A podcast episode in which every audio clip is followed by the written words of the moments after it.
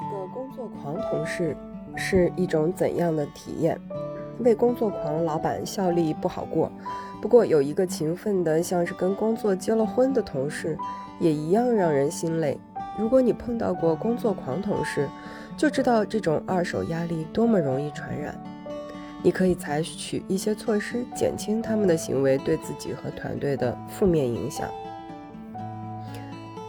你的同事上班第一个来，下班最后一个走，他们自愿承担团队的每一项额外任务，并且在几分钟内回复电子邮件。他们总是在工作，无论是在办公室还是在家。说的简单点呢，你碰到了工作狂。工作狂的行为不只是令人苦恼，还有可能完全是伤害，对你的幸福感造成严重的负面影响。不仅增加你职业倦怠的可能性。还会让你的创造力、生产力和工作满意度降低。裁员和紧缩措施对世界各地的公司造成冲击，团队成员争相证明自己在团队中的价值和地位，是常有的事。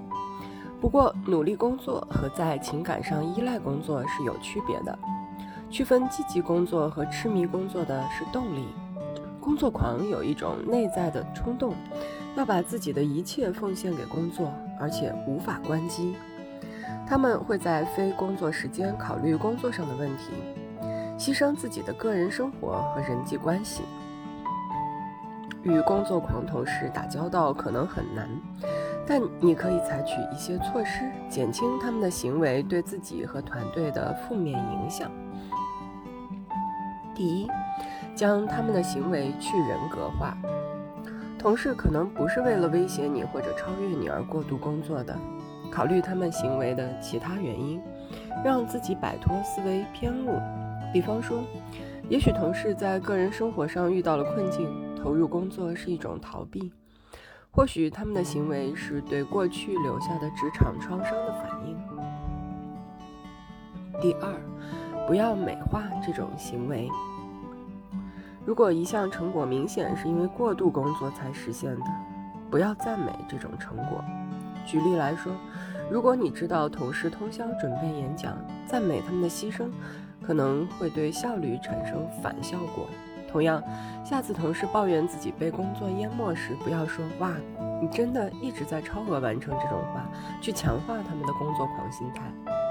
注意自己的行为，不要促成同事的工作狂行为。